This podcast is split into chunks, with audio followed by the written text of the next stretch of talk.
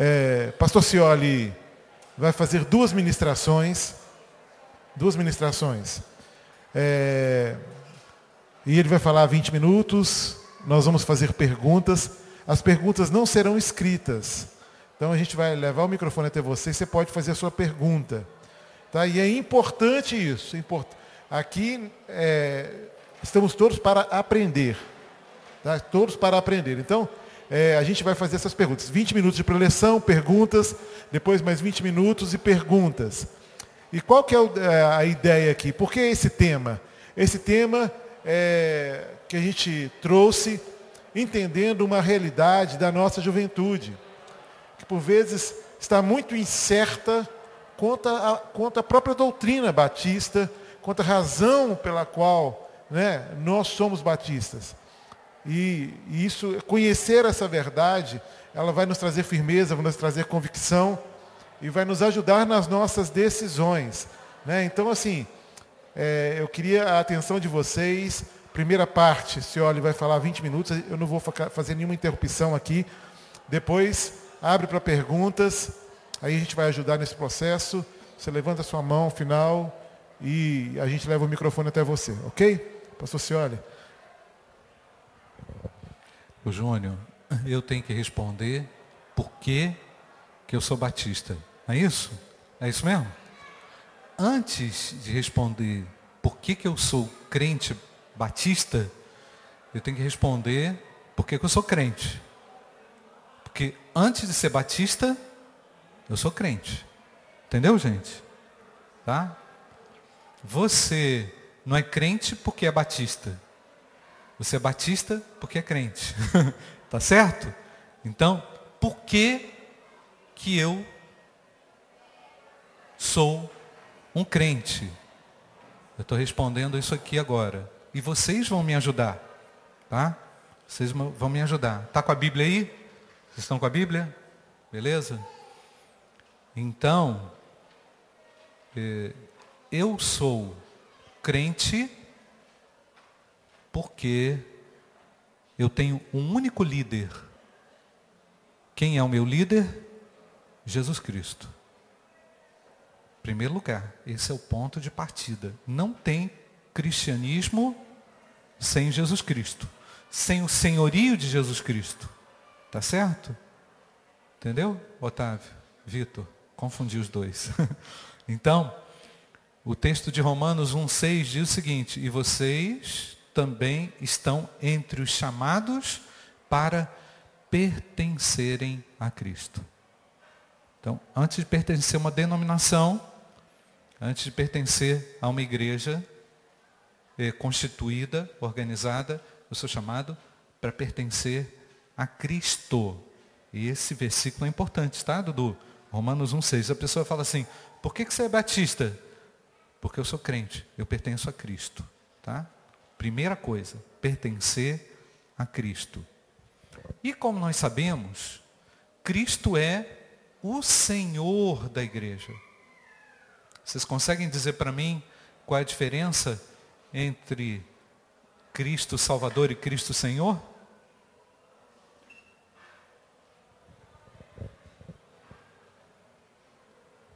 Vocês conseguem saber a diferença entre Cristo Salvador e Cristo Senhor? Diga aí, Vitinho.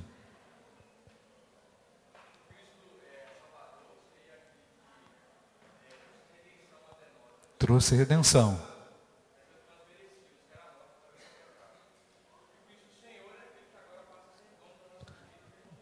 Dono da nossa vida.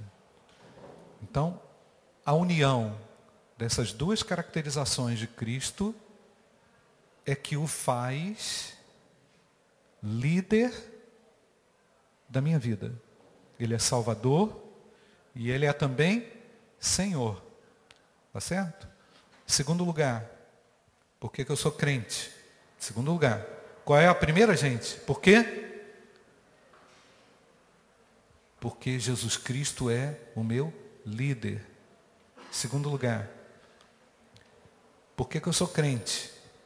Porque eu gosto de cultuar a Deus com ordem e decência. Entendeu, gente? O culto a Deus tem que incluir o elemento ordem, né? decência. 1 Coríntios 14, 40. Quem pode achar aí para mim? 1 Coríntios 14, 40. O que, que diz o texto? Não existe culto sem ordem. Não existe culto sem ordem. Então, o crente cultua Deus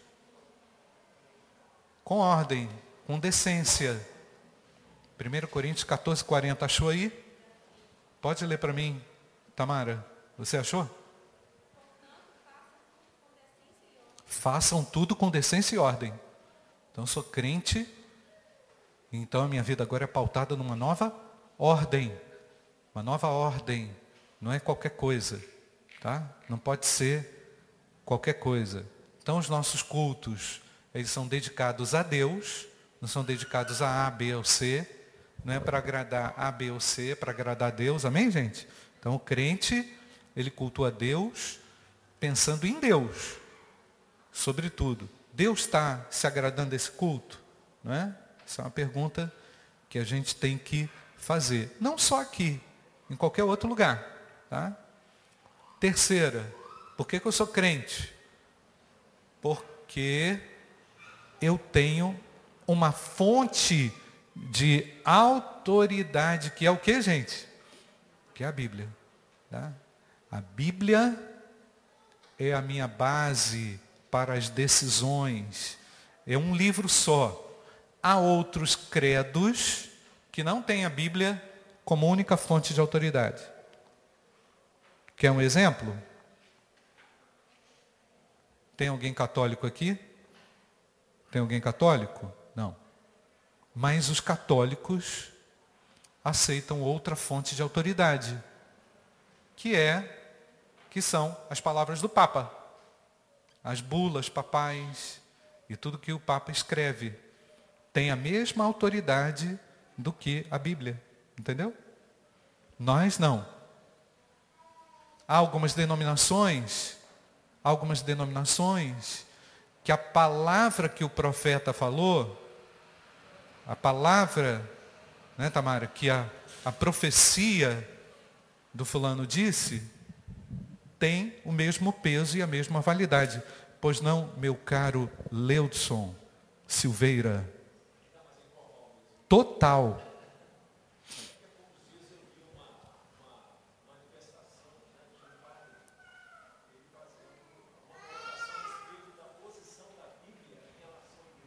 Como é que foi?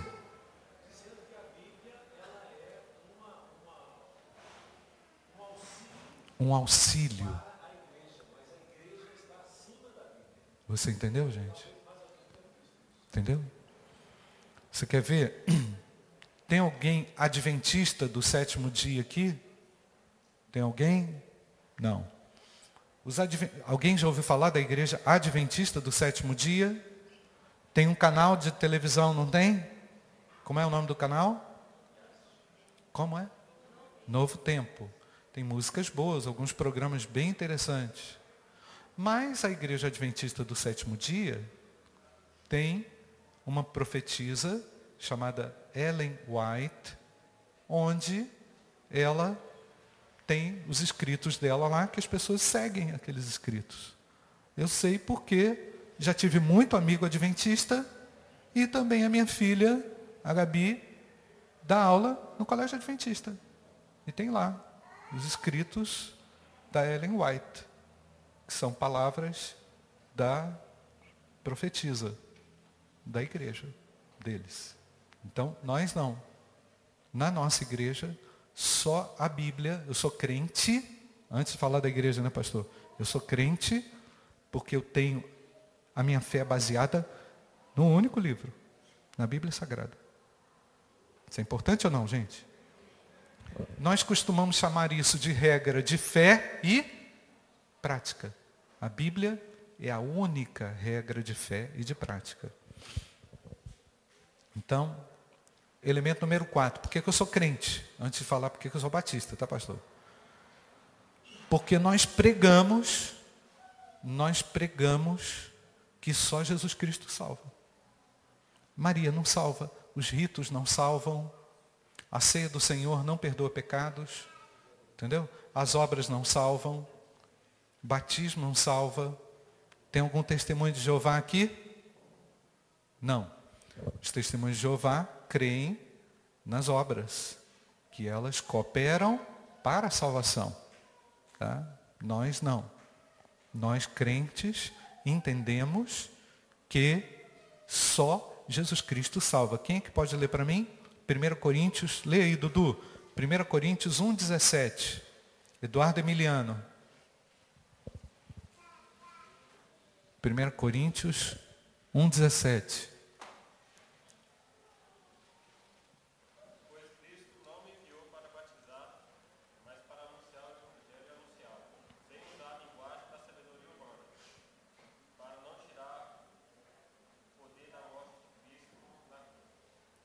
Muito bem. É, Dudu, eu fiquei impressionado que Paulo nem ficou preocupado assim. Ah, quantos batismos eu celebrei? Não. Deus me enviou para pregar o Evangelho. Missão dele apostólica. Pregar o Evangelho. Pregar, anunciar. Você entende? Nós somos cristãos. O batismo é a consequência né, de, da fé das pessoas que elas eh, creram em Cristo mas não é um fator numérico que governa o crente e a igreja, que governa a, a, a igreja de Cristo é o fator é, profecia, comunicação do evangelho, de que Cristo salva. Amém, gente? Nós temos que entender isso. Eu sou crente porque eu comunico Cristo como único Salvador. Né? É, por que, que eu sou crente? Porque eu posso ter um relacionamento direto com Deus. Diz o texto, 1 Coríntios 1,9: Fiel é Deus, o qual nos chamou à comunhão com o seu Filho, Jesus Cristo, nosso Senhor. Nós temos uma comunhão com Cristo, uma comunhão com Deus. É, eu expliquei para os meus alunos semana passada o fato de a doutrina da união com Cristo.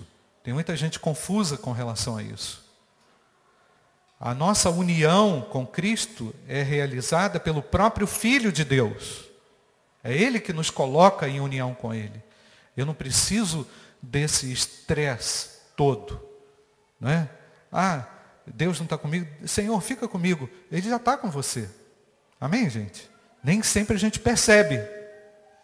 Isso é outra história. Às vezes o crente fica tão preocupado de ficar sozinho, né?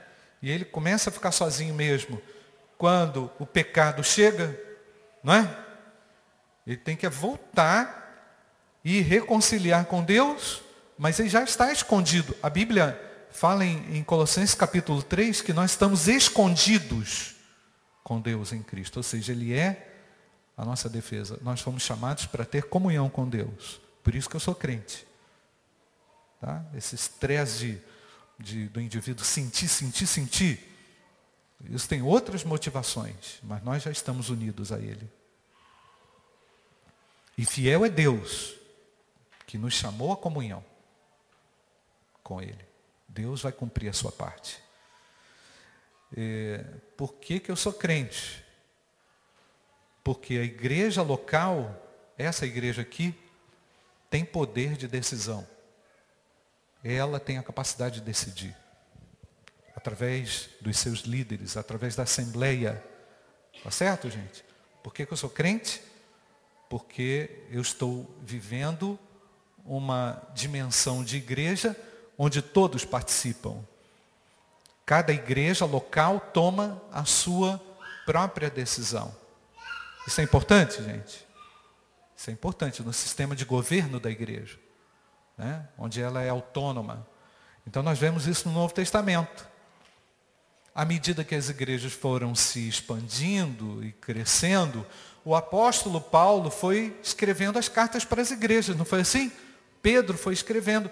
Ele tinha autoridade apostólica sobre de Deus sobre as igrejas. Mas à medida que esses apóstolos foram morrendo, as igrejas também foram criando mecanismos de autogoverno, porque Deus as instituiu e colocou pastores sobre elas. Tá certo, gente? Então, Deus colocou sobre essa igreja aqui também pastores e nós também somos governados pela nossa autocrítica, pela nossa opinião, pela nossa participação. Então as igrejas, quem é crente, entende o valor da autonomia da igreja local. Tá? Ele é coligado com outras, é, coligado a outras igrejas, mas a igreja é autônoma para decidir. Um outro detalhe, por que, que eu sou crente? Porque a minha igreja faz missões.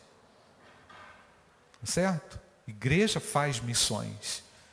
Ela não só comunica a Cristo como único Salvador, mas ela incentiva missões. Quem pode ler aí para mim? Mateus 28, 19.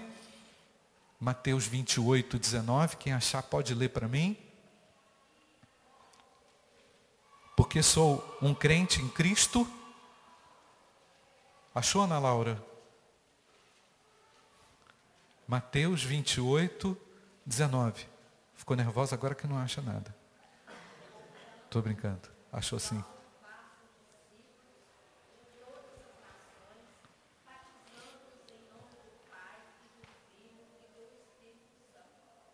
Amém, gente? Eu sou crente e é por isso que eu faço discípulos. Por isso que eu envio missionários. A pessoa fala assim, pastor, mas fala tanto de missões, para que mandar tanto dinheiro para missões? Tem que fazer a obra, esse troço aí, tudo quebrado. Não, está quebrado aqui, mas vai ter dinheiro para cá, vai ter dinheiro para missões, vai ter dinheiro para todo lado. Temos que investir em missões. Amém, gente? Senão a gente fica só fechado na gente. Então, somos crentes e amamos a obra missionária. Por que, que eu sou cristão e não aceito a intervenção do Estado? Eu não aceito a intervenção do Estado. O crente não aceita a intervenção do Estado e o gerenciamento do Estado sobre a igreja. Porque há uma separação entre igreja e Estado. Ah, pastor, mas tem um, um político aqui da minha igreja que é do partido tal, ele é vereador. Benção, e ele quiser fazer isso, vai na paz. Entendeu? A igreja não tem partido, a igreja não está coligada com o governo, a igreja não se confunde com o Estado. Separação, Estado e igreja. Os irmãos sabem que na história houve essa união da igreja e Estado e, historicamente, isso foi o caos. E ainda há algumas igrejas hoje que gostam do apoio do Estado e se unem ao Estado. Tá? A única união que pode ser boa é a minha união com eles para interceder e orar por eles. Tá certo, gente? Não para criar sistema de governo. Tem igrejas que criam partidos políticos e apoiam partidos políticos. Tá? Eu sou crente e porque eu sou crente eu entendo os limites da igreja e do Estado. Eu separo isso. E eu acho que eu já falei os 20 minutos. Já deu, né? Agora, 10 minutos de pergunta, pastor? O pastor estava meio angustiado aqui, ó. Para, para, para. Nada disso, irmãos. É, mas o importante, a gente falou da, dessa construção, né? A gente precisa construir isso juntos agora. A senhora trouxe essa, essa primeira parte. Eu queria saber se alguém tem alguma pergunta, alguma dúvida, alguma. Quer fazer alguma fala? Se são 10 minutos de pergunta, então muita gente tem que perguntar, né? Então, é, é só levantar a mão aí que eu levo o microfone se você tem é, alguma questão para perguntar. Alguém? Certinho? Ah, tem uma pergunta ali, vamos lá. Pode trazer para cá.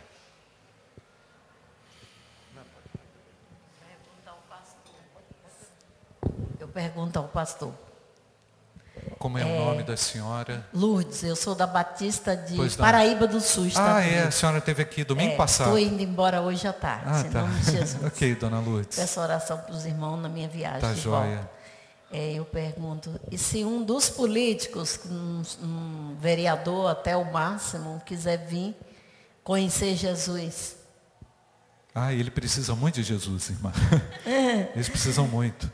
Né? Então não tem nenhuma proibição. Não, né? não tem nenhuma pode vir, proibição. é bem recebido. Ele pode vir, vai ser muito bem recebido aqui. Obrigada. Ok, Lutz. Mais alguém. Irmão Vitor.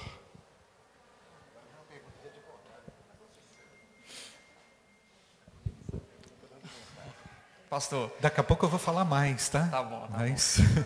É, o senhor falou por último sobre a igreja e o Estado. Igreja e Estado. Talvez vai fugir um pouco do tema, mas a gente está numa época política e a política está sempre muito à tona. A gente tem eleições presidenciais esse ano, Sim. municipais, próximo final de semana, né? A igreja pode se posicionar contrária a algum partido, a alguma posição política e orientar os seus membros na hora de votar, por exemplo? Eu não faço isso porque isso fere um dos nossos princípios, que eu vou falar daqui a pouco, que é o princípio da liberdade individual. Eu, como pastor, posso chegar aqui e falar assim, gente, vota no 15, vota no 13, vota no 12, sei lá, vota não sei o quê. Nem sei o número não, estou chutando, tá? Isso é tirar a sua escolha. Entendeu? Tem igreja que faz isso. O pastor vai, coloca no boletim, o pastor vai, você entende? Mas isso fere um princípio batista, que é o que eu vou falar daqui a pouco. Que é o princípio da livre consciência. O indivíduo tem a livre consciência, até para votar errado. Entendeu? Agora, se quiser perguntar para mim, individual, eu falo. Muita gente vem perguntar para mim, liga, manda mensagem, pastor, vou votar em quem? Eu falo assim, não, não falo assim, vota nesse não. Eu falo assim, eu vou votar. Eu falo assim, eu vou votar fulano de tal. Se a pessoa quiser saber. Não é? Mas eu não faço campanha. Entendeu? Eu não faço campanha, nem a igreja batista pode fazer campanha. Tá? Tem igreja que faz. Interessante essa, só complementando aqui, até por conta da pergunta da irmã lá e a fala do Vitor, é assim, é um costume nosso, às vezes já aconteceu, né, pastor Cioli? é, de ter na igreja candidatos a vereadores. Aladilson, Lei, mais Lei, o Antônio a, Carlos Antônio Guimarães. Carlos, o que é postura, a postura da igreja é uma postura de intercessão por todos. É, nenhum vem aqui e fala programa de governo. Ah, eu vou faz proposta aqui, nenhuma. Cobrir o buraco da igreja. São cobertos de oração e é só esse é o papel que a igreja desenvolve no aspecto do, dessa da interação com o mundo político aí. Entendeu? Mais alguma pergunta, irmãos? Olha, eu recebi uma ligação semana passada do deputado que eu não vou falar o nome. E ele falou assim, pastor, posso ir lá na sua igreja domingo? Eu falei, pode. Ah, mas é porque a gente também tem um monte de papel para entregar? Posso colocar no boletim? Não. Se quiser ficar da rua ali, ali, ó, da rua para fora, do portão para fora, o cara pode ficar ali, não pode? Eu, eu vou proibir? Não posso. Mas aqui dentro não. Entendeu? O cara colocar santinho no boletim. Dá errado. Não é bom. Por quê, gente? Porque a igreja. Ah, pastor, isso é omissão. Não. É a responsabilidade individual de cada crente. Cada um de nós. Temos que correr atrás para saber. Tá? Pode continuar, gente? Mais perguntas? Agora, gente, se você quer uma dica, eu posso dar uma dica. Não vote em Partido Comunista. Isso é uma orientação que eu dou, porque é anti-Deus, né? Anti-Deus é complicado. Tá? E contra Deus é um negócio muito complicado.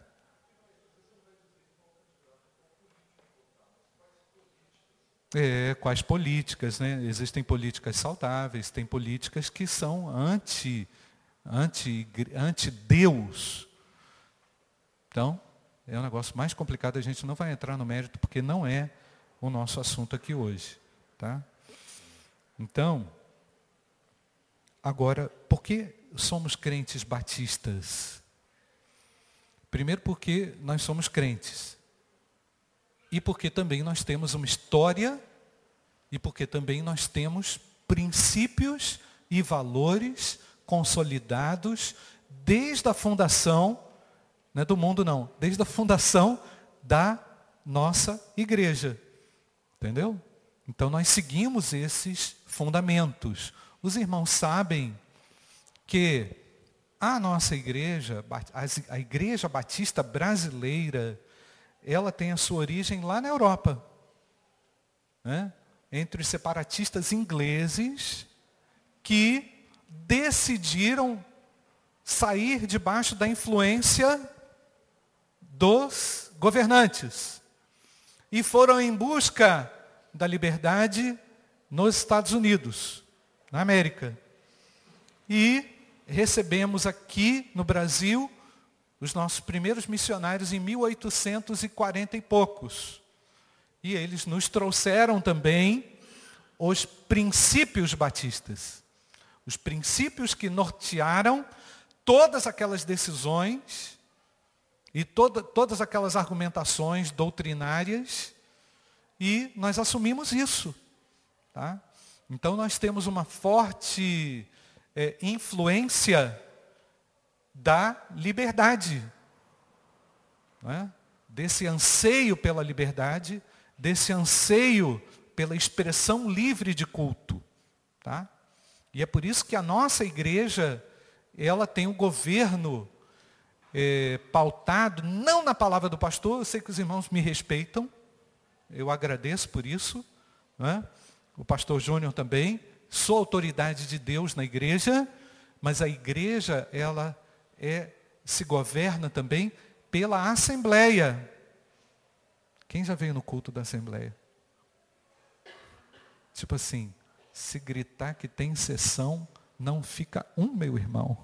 Né? Tipo um sambinho assim, né? os caras vão embora. Mas nós precisamos, nós precisamos aprender, nós precisamos aprender a nos auto-governar com responsabilidade, tomar decisões seguras, propor decisões sábias para a igreja, não é isso, irmão Leudson? Então nós somos governados pela Assembleia. O pastor é o líder da igreja, mas ele não é o ditador da igreja. Algumas vezes ele parece ser o ditador da igreja, mas não é. Porque tem a Assembleia. E algumas vezes ele tem que falar alguma coisa mesmo. Ele tem que tomar uma decisão. O líder tem que decidir, não é verdade, irmãos? Então eu tenho que decidir. Mas eu decido também com o respaldo da igreja, com o respaldo dos irmãos. Tá? Agora, se os irmãos também quiserem que eu faça algo que contraria a palavra de Deus, eu não vou fazer. Entendeu? Às vezes a igreja fala assim, ah, vamos decidir demolir a igreja toda para acabar aqui e vender o lote. Não, não vamos vender não. A gente está em reforma. Então é uma decisão que contraria um fluxo, entende? E contraria a direção de Deus. Então, por que, que somos crentes batistas? Porque nós cremos em tudo isso que eu falei aqui, nós defendemos a suficiência das Escrituras, ela é suficiente. A nossa declaração doutrinária diz que a Bíblia é a palavra de Deus em linguagem humana, é o registro que Deus fez de si mesmo aos homens. Para nós, crentes batistas, a palavra de Deus é alvo de reflexão e estudo. Por isso que a gente tem escola bíblica dominical, um monte de estudo, revista, não é? E às vezes o pessoal não está tão preocupado com isso, né, pastor? Isso aqui preocupa a gente. Se a Bíblia é suficiente, por que, que a gente não está buscando a suficiência nas Escrituras? Isso é uma outra pergunta. Mas é princípio nosso. Garantir o crescimento e desenvolvimento a partir da reflexão bíblica. Tá? É, outra coisa. Liberdade de opinião. Nós recebemos esse legado da, é, dos nossos fundadores. Eu vou ler aqui, eu posso ler aqui um texto, um testemunho do Roger Williams, de 1631, que foi o fundador da primeira igreja batista. Tá? Bom, um jovem pastor de 24 anos, Roger Williams, encarou a monarquia católica e a teocracia protestante. Porque, irmãos, eh, os protestantes, logo depois da, do movimento da reforma, eles quiseram impor muitas coisas, inclusive ao grupo Anabatista. É sangue mesmo. Havia um grupo chamado Anabatista a palavra Ana Batista quer dizer aquele que batiza de novo, que era um grupo que andou meio paralelo à reforma protestante.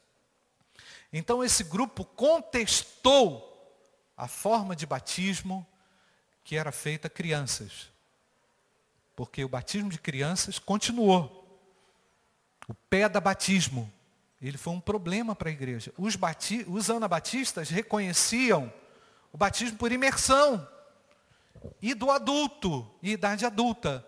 Os anabatistas foram perseguidos e muitos mortos afogados por causa disso. Então, a monarquia católica foi contestada por Roger Williams e essa teocracia protestante dos protestantes também foi severamente confrontada por ele. Por exemplo, nós sabemos que na Suíça em outros países a igreja é, reformada ela acabou criando uma espécie de apoio político também para a sustentação dela. Lutero, por exemplo, a igreja na Alemanha, as igrejas luteranas, acabaram se conveniando ao Estado.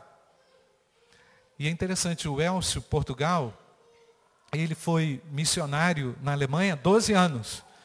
E eu perguntei para ele, Elcio, como é que são as igrejas é, luteranas lá? São muito grandes e muito fortes e recebem dinheiro do Estado. Sabia? Recebem dinheiro do Estado. São, a reforma protestante acabou criando vínculos a algumas, a, a, a, em alguns lugares e isso é, perdeu a autonomia delas. Elas não conseguiam se desenvolver livremente do Estado. Os anabatistas prosseguiram e criaram e fundaram a posteriori, 1631 a Igreja Batista e ele, desculpa, Williams achava que a igreja e Estado deveriam ser absolutamente separados, que os separatistas ingleses defendiam. Ele, ele não criou esse princípio da liberdade de opinião, mas ele conseguiu levar até as últimas consequências a sua posição de defesa da, do direito da igreja separado do Estado. O Estado não pode impor a sua fé a ninguém, por nenhum motivo.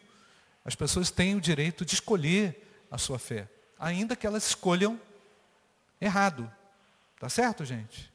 Esse é um direito que a gente não abre mão. Então, cada pessoa, ela tem a sua responsabilidade por sua vida e por suas decisões. Tá? Então aconteceu na história de, de Williams o seguinte, ele acabou indo para Boston, né? foi para a Inglaterra, e ele acabou sendo expulso. E a história diz que ele foi salvo por índios. E Roger Williams fundou naquela pequena colônia eh, pessoas que eram da igreja episcopal à igreja batista nos Estados Unidos. Nesse documento de fundação, eles definiram como postulado a tolerância religiosa e a questão da liberdade de opinião.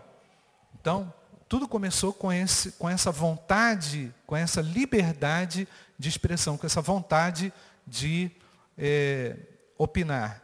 Tá, gente? Ok, gente? Então isso é um princípio nosso. Outra, outro princípio nosso.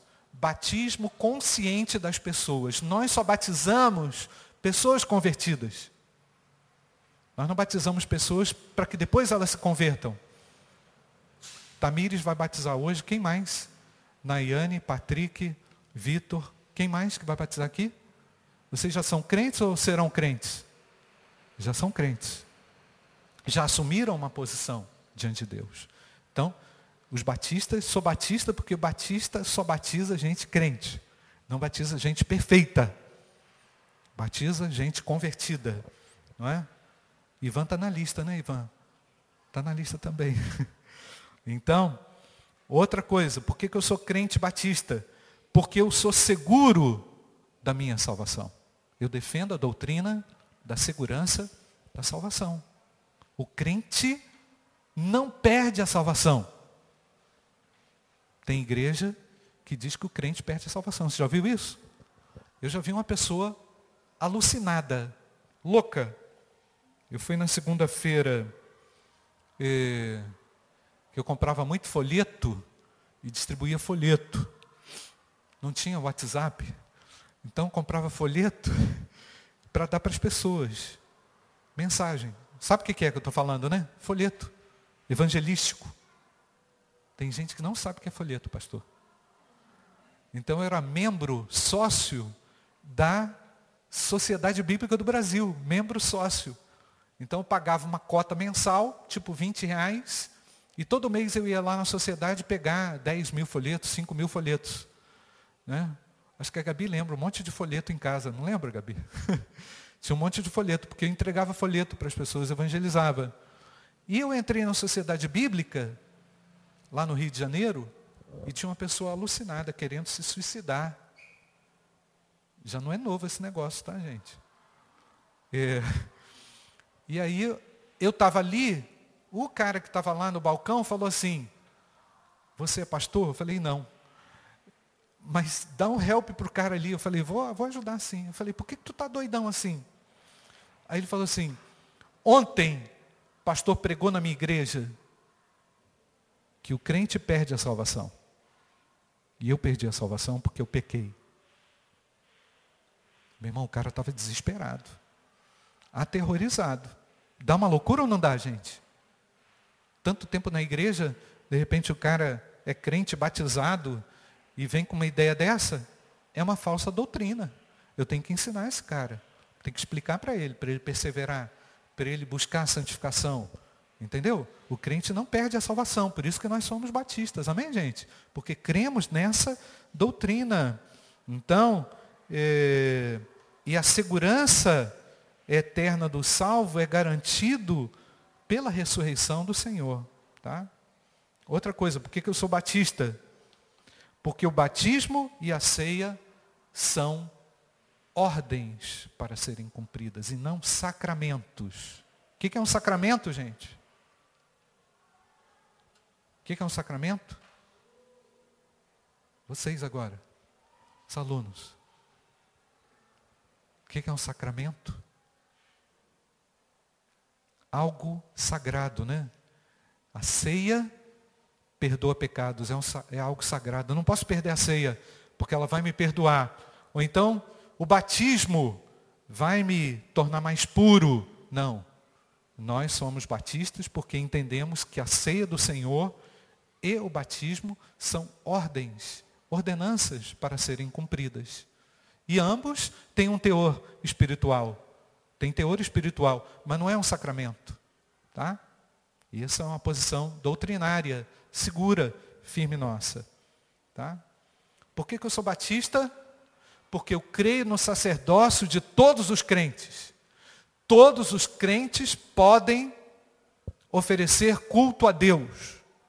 Não é só o pastor que está aqui na frente que tem que estar tá com a vida limpa. Todos somos sacerdotes exercemos um sacerdócio real. Né? 1 Pedro 2, 9. Vós sois o quê? Nação santa, povo escolhido, né? sacerdócio real. Então nós acreditamos no poder do sacerdócio real. Você é o seu próprio sacerdote diante de Deus. Você realiza o seu culto diante de Deus. Por isso que eu sou batista. A pessoa chega aqui e fala assim: Ah, pastor, ora aí por mim. Oro sim, mas você também pode orar. Não é assim? Às vezes, o pastor está lá na frente e fala assim, vem aqui que eu vou orar por você.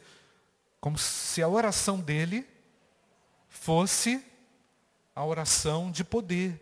Ele crê o quê? No sacerdócio individual do pastor. Nós cremos ao contrário, no sacerdócio universal de todos os crentes. Por isso que eu sou batista. Entendeu, gente?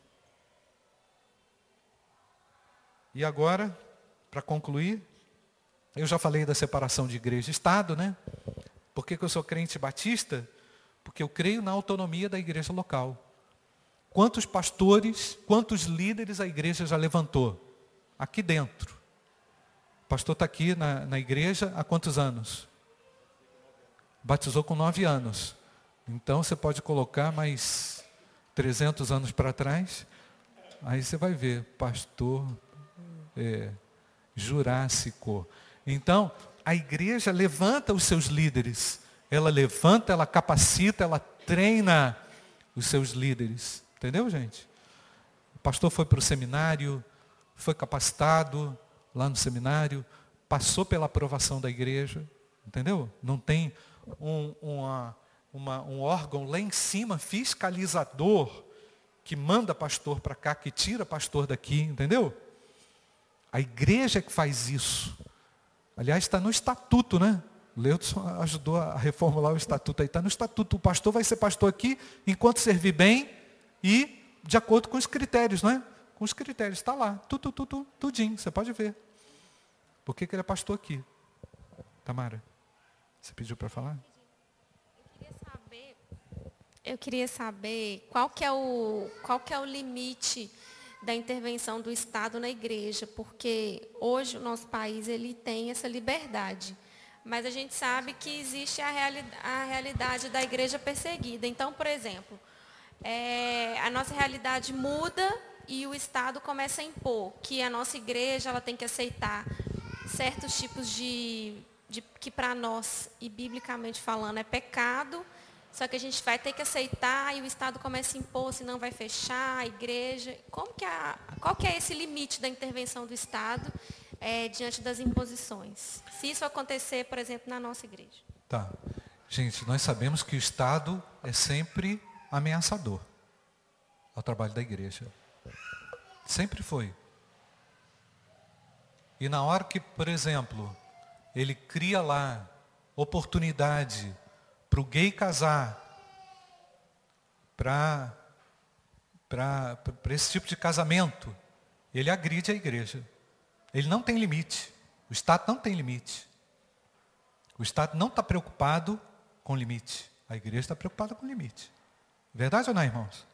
O cara chegar aqui com papel e falar assim, eu casei, está aqui o meu marido, estão dois homens.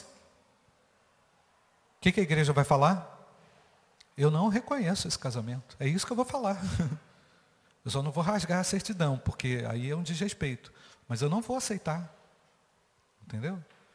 Então você lembra bem, Tamara, ia abrir aqui no, no texto de Atos, quando a igreja começou a ser perseguida. Ela já começou sendo perseguida.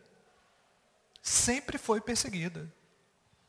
Então, o Estado cumpre com o seu papel bem ou mal, a gente sabe. Não vamos avaliar aqui, né?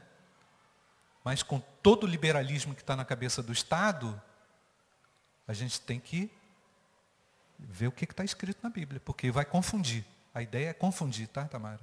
A ideia é confusão na cabeça das pessoas.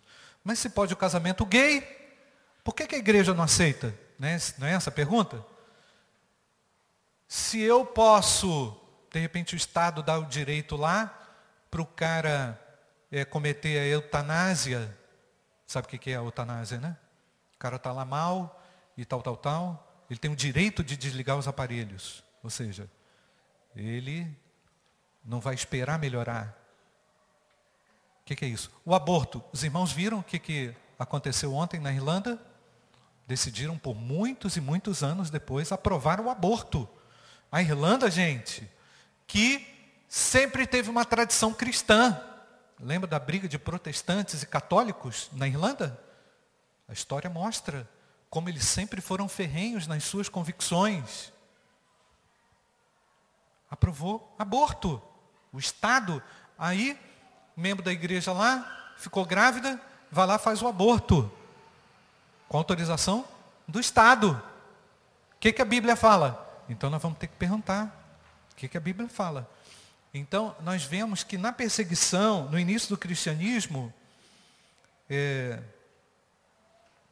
os discípulos tiveram que se posicionar de uma forma convicta. É isso que eu acabei de falar, de convicção. Eu não vou me render ao que ele quer, ao que o Estado quer. Nós vamos ter que ter uma postura. Tá, gente? Não é porque o Estado decidiu que a igreja vai decidir. Por isso que nós é, acabamos vivendo numa comunidade de fé marcada por nossos princípios e valores e convicções. Nós não podemos abrir mão. Agora, vai confundir muito. Ah, mamãe, vamos imaginar lá, né, Vanessa? Sua filhinha está lá na escola, mamãe, duas meninas se beijaram na boca. Aí você vai falar o quê? A escola não condena. Que nem a gente já viu aí na escola da vida. As marmanjonas aí namorando, sentada no colo uma da outra, abraçada, beijando, na hora do recreio. É ou não é? Já viram? Tem lá na sua escola, Shelley? Tem lá na sua escola. Duas garotas beijando na boca. Ninguém pode falar nada.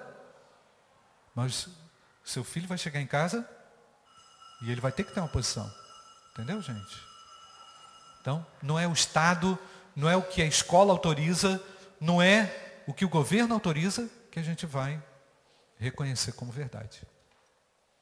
Ainda que a gente tenha que arcar com todas as consequências.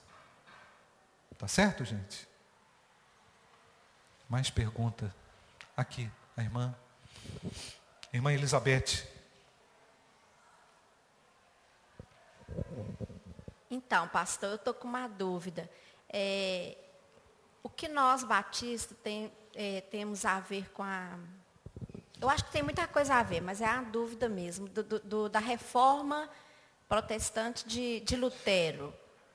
É, o, Sim. Nós batistas Já temos. Vou, vou responder. Hum.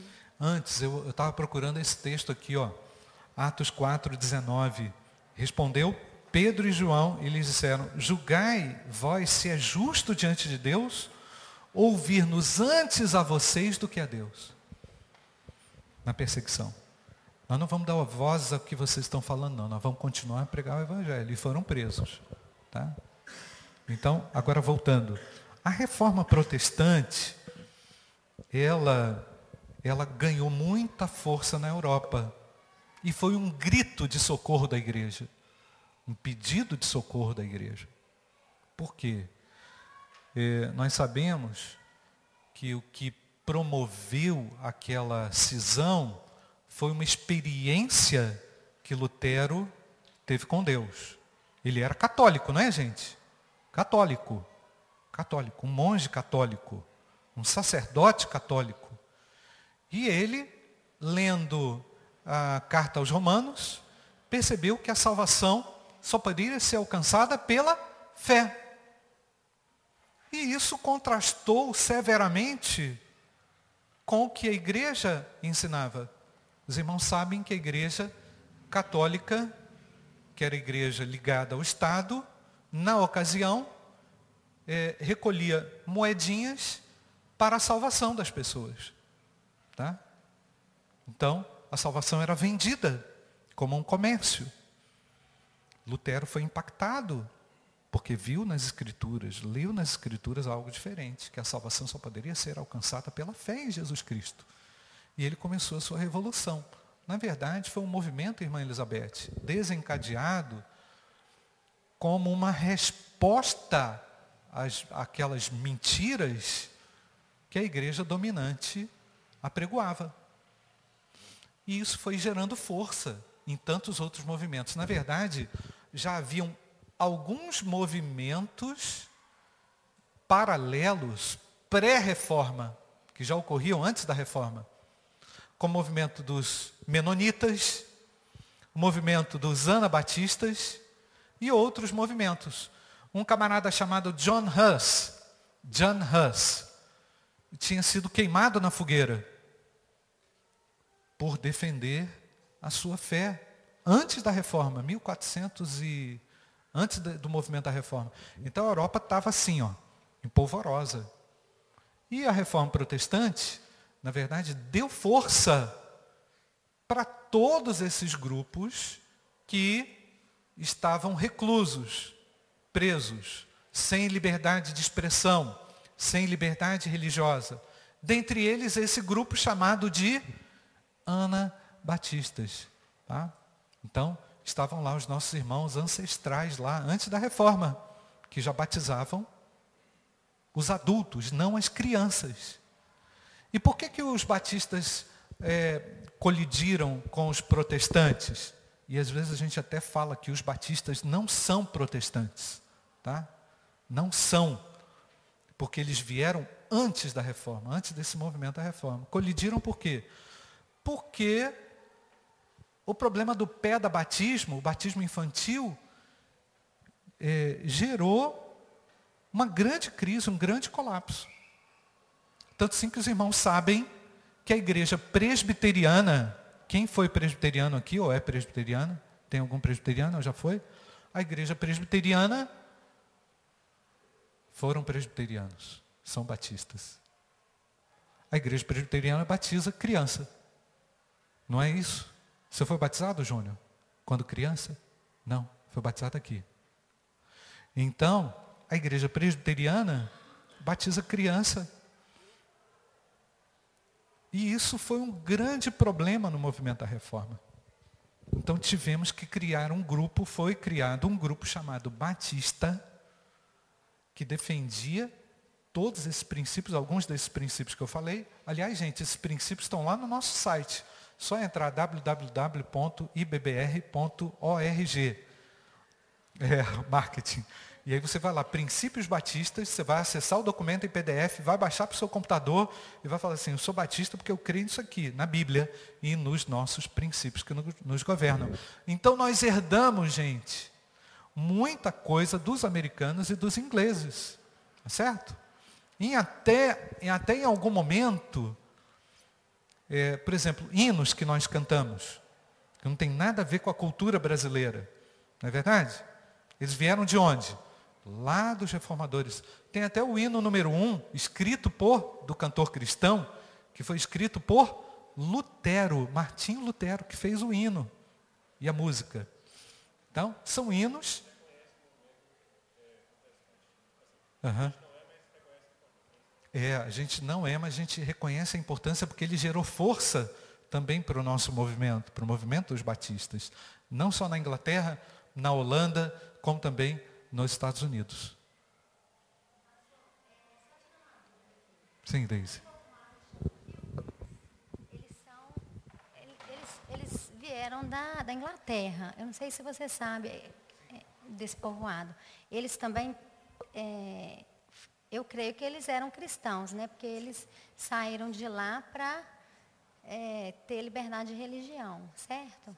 Então, onde que eles se encaixam aí? Eles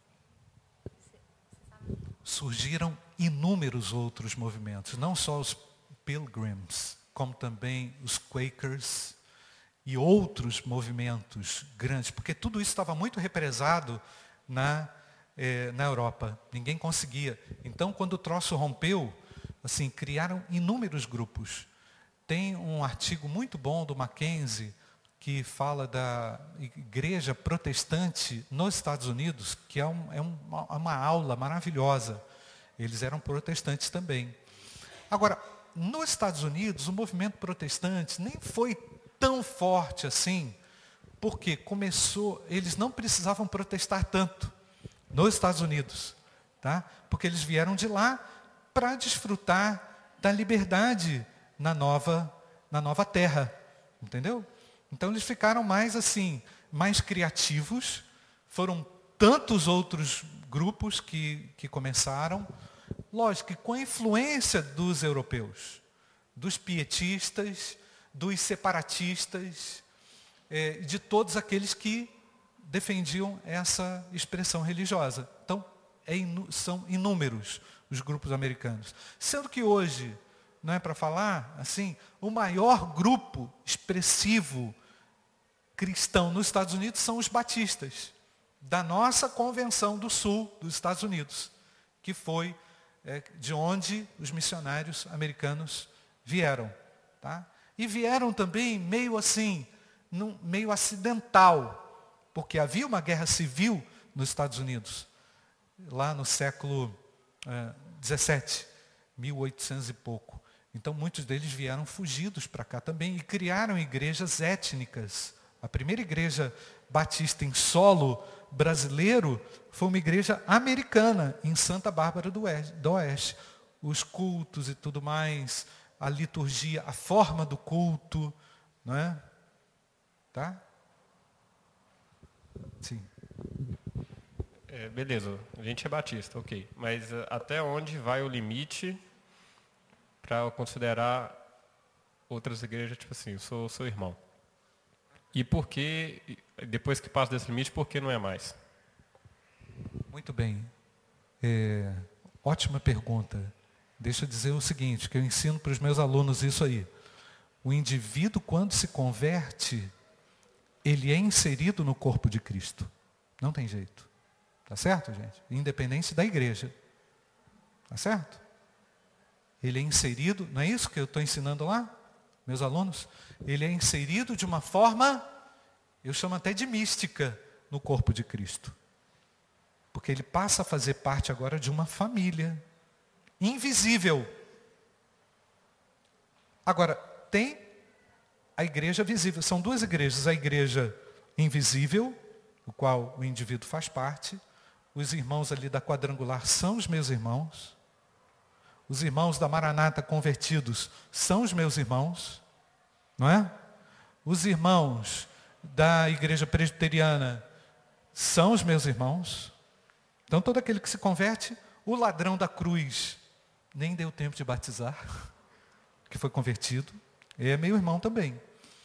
Então, independente daquilo que eu consigo ver, há uma igreja que é formada pelo Senhor num reino que é de Deus. Tá certo? Uma igreja universal. Agora, o que nos diferencia de outros grupos é, são a nossa história, que nós temos uma história, as nossas doutrinas, nós temos doutrinas e os nossos princípios, é isso que nos diferencia. Que nós concordamos com algumas coisas e eles não. Não é? Então, você pode até ver e perceber que existem muitas igrejas batistas diferentes umas das outras também. Muito diferentes. Não tem? Muito diferentes. Você percebe que não há uma, não há uma unidade litúrgica. Quando eu falo litúrgica, é assim, é no culto. Há até uma unidade doutrinária em algum sentido. E de princípios também. Mas a forma de culto, eh, por exemplo, a vocação da igreja local, ela nem pode ser igual.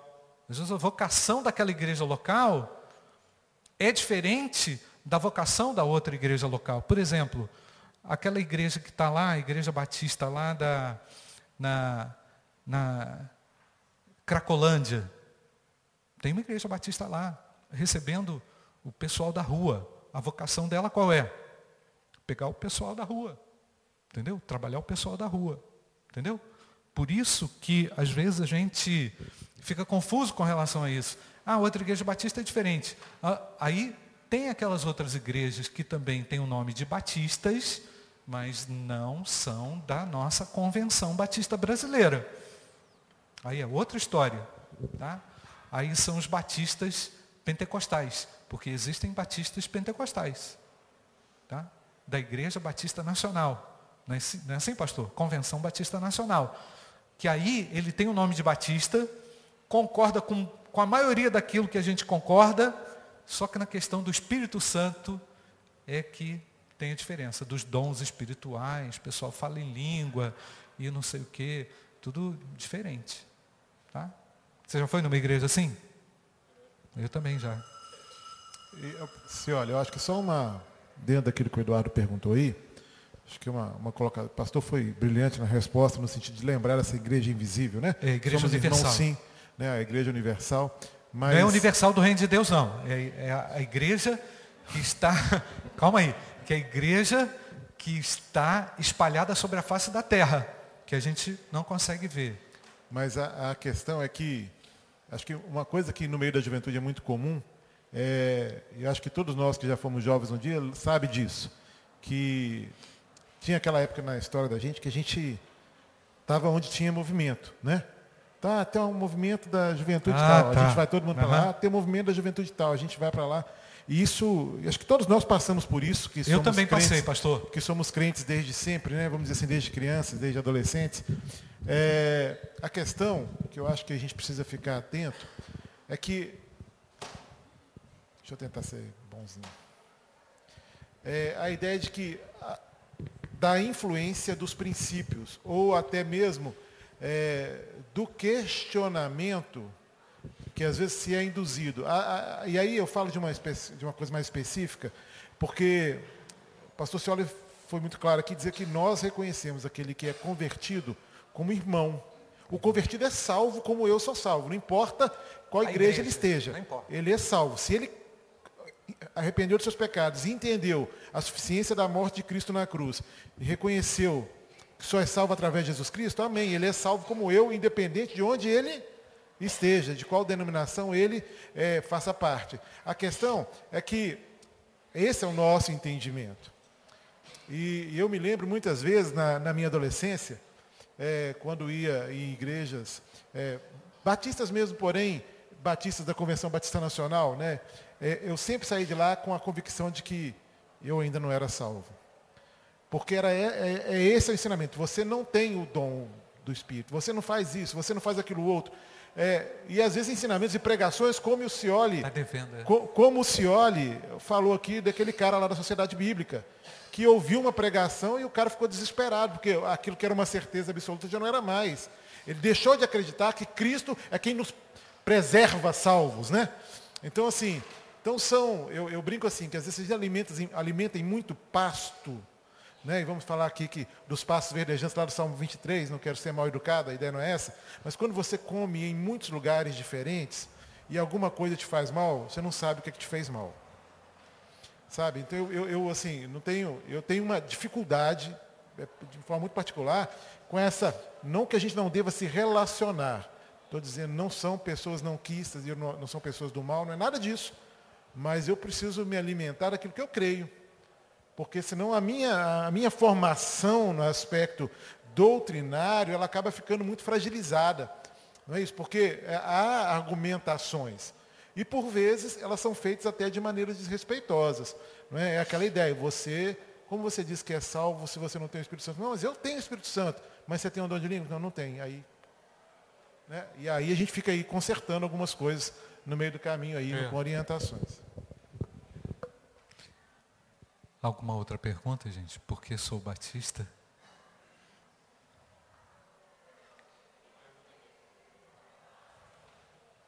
Ana Laura.